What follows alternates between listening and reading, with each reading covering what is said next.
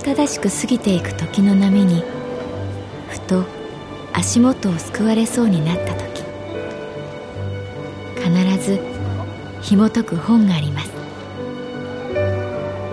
その本にはある女性の人生が描かれています。どこにでもあるごく普通の人生。でも本の中の彼女に出会うと心の湖に波紋が幾重にも広がるようにゆっくりと優しい言葉が満ちていきます。今日はどんな彼女に会えるでしょうか？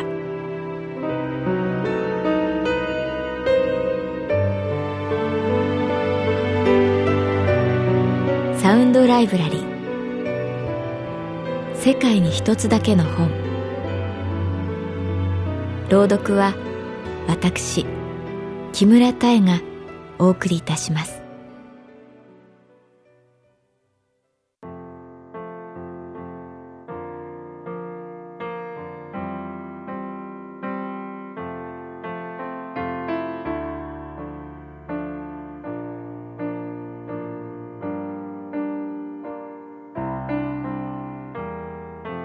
私の名前は月原かな子。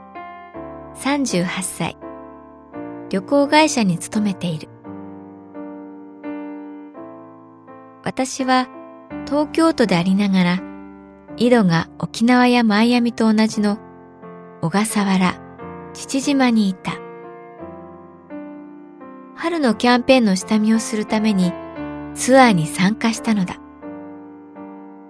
この旅がただの仕事にならないのは、ずっと思いを寄せた西谷宗太郎さんと一緒だったから。西谷さんは以前から興味を持っていた小笠原に、いい機会だから、と同行してくれたのだ。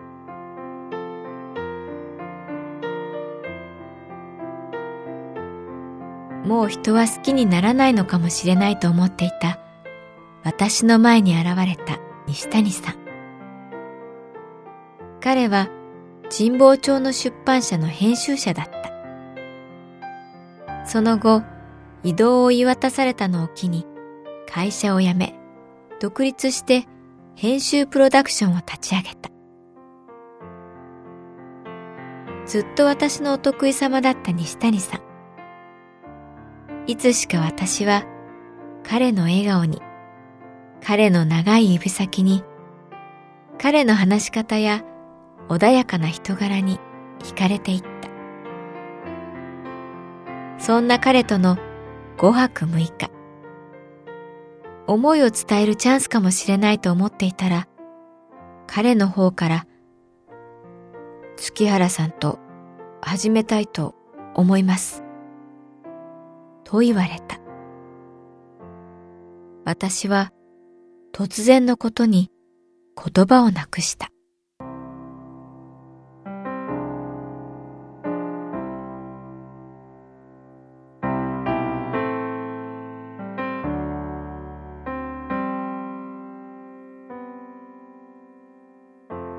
父島でのツアーは島の固有種をめぐるトレッキングツアーとイルカと泳ぐシュノーケルツアーやホエールウォッチングというマリンレジャーの二つに分かれた。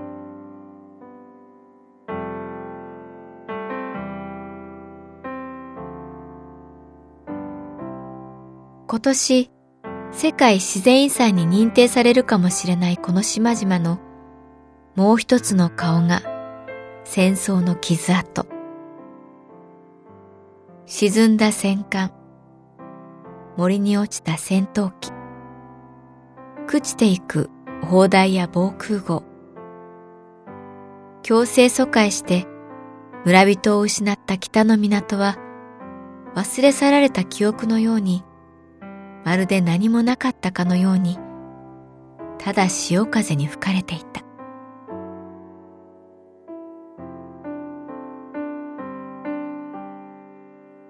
父島最初の夜ツアー参加者から一人離れ私は西谷さんと居酒屋で飲んだ。それが船の揺れなのか、パッションフルーツサワーの酔いなのかわからなかった。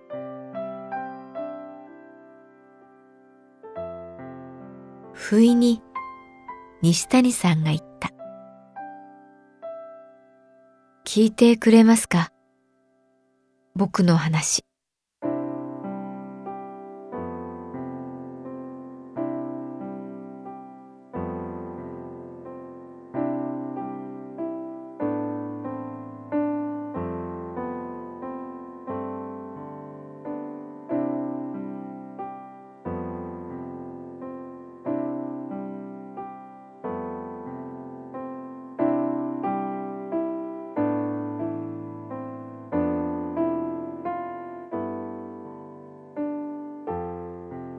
僕の実家はもともと大阪で、父親は生涯飽きんどな人でした。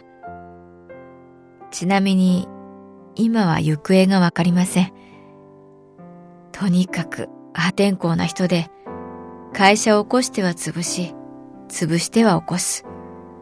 その繰り返しのたびに家族を犠牲にしてきました。幼い頃、借金取りが玄関のドアを叩く音に怯え、妹と押し入れに隠れたことも一度や二度ではありませんでした。早く一人前になって、普通の家庭を築き、筒がなく、平穏だけど、温かい家族を守っていこう。僕の高校時代の夢でした。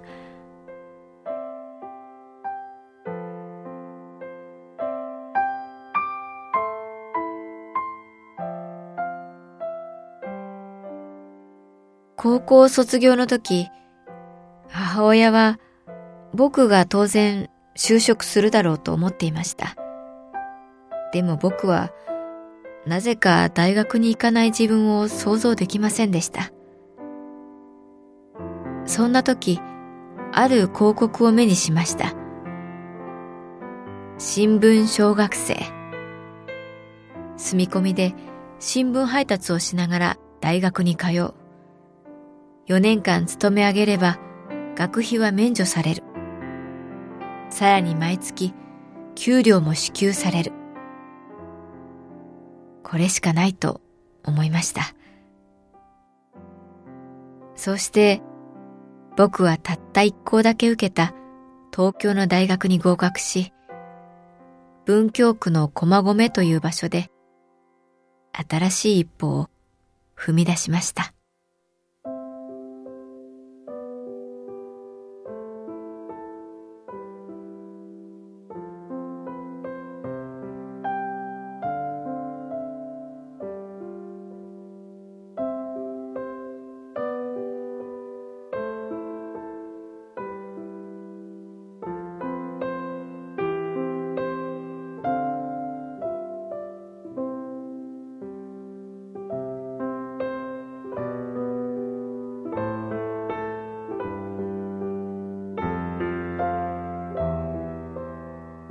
新聞配達をしながら大学に通う。これは想像以上に大変でした。朝4時に起きて新聞にチラシを入れ、配る。朝刊が終わり大学へ。午後3時には専売所に戻り、夕刊の準備。配達が終わると、集金や拡張と言われる営業。予習や復習をしていると夜中になってしまう。それが延々続く。月5万もらう給料から3万実家の母親に仕送りをする。コンパやサークルにも参加せず、配り、授業を聞く毎日。最初の3ヶ月は、それでも一生懸命でした。新生活も刺激的だったし、若くて希望もあった。でも、疲労は疲弊に姿を変え、やがてすさんだ気持ちが根付き始めました。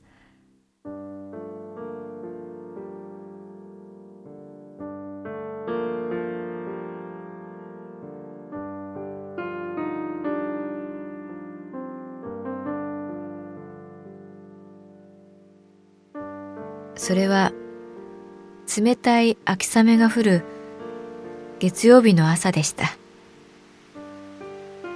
マンションの最上階までエレベーターで登り階段を使いながら一軒一軒新聞をポストに入れていく。いつもの作業。最後の一件を配り終えた時一部新聞が余っていました。どこかに配り忘れていることの愕然たる証拠です。仕方なくもう一度エレベーターで最上階まで。最上階から雨に濡れた東京の下町が見えました。冷たい雨はカッパの隙間から容赦なく侵入し体を冷やしていきます。突然。ああなんだか死のうかなと思いました。この先いいことなんかなさそうだなと思いました。12階から飛び降りればきっと一気に楽になるかな。ゆっくりと僕は欄干に手をかけました。ふっと体を乗り出したその時です。いきなり肩をつかまれました。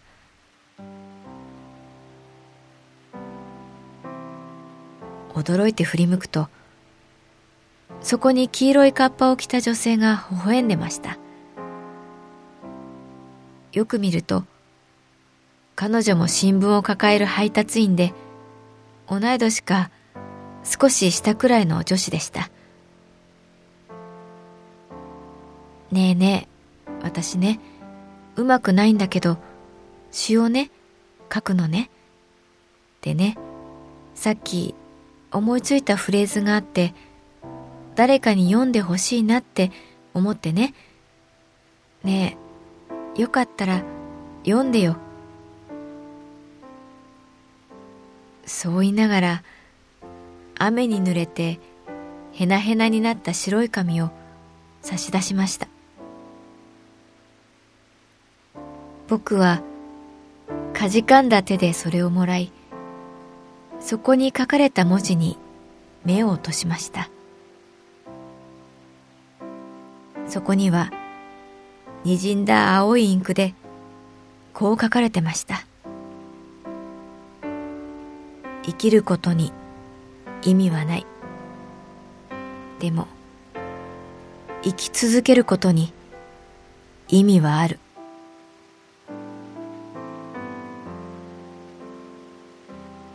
僕は不覚にも泣いてしまいました。女性は僕の涙には全く興味を示すこともなく微笑んでいました。雨はますます強くなっていったけど僕の中から何かが消え何かが宿るのが分かりました。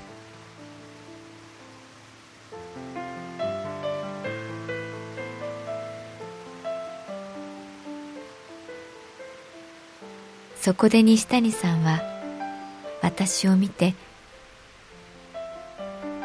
僕は言葉を信じています。だから言葉に一生を捧げようと思います。そして初めて見た月原さんの笑顔はその時の女性の笑顔にそっくりでした。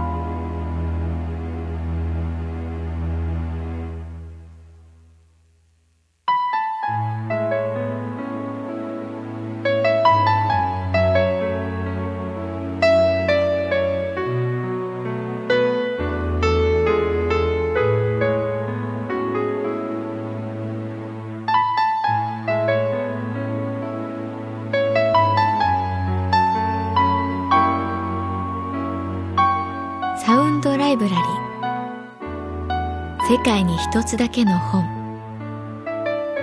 作構成北坂正人朗読は私木村多江でお送りいたしました。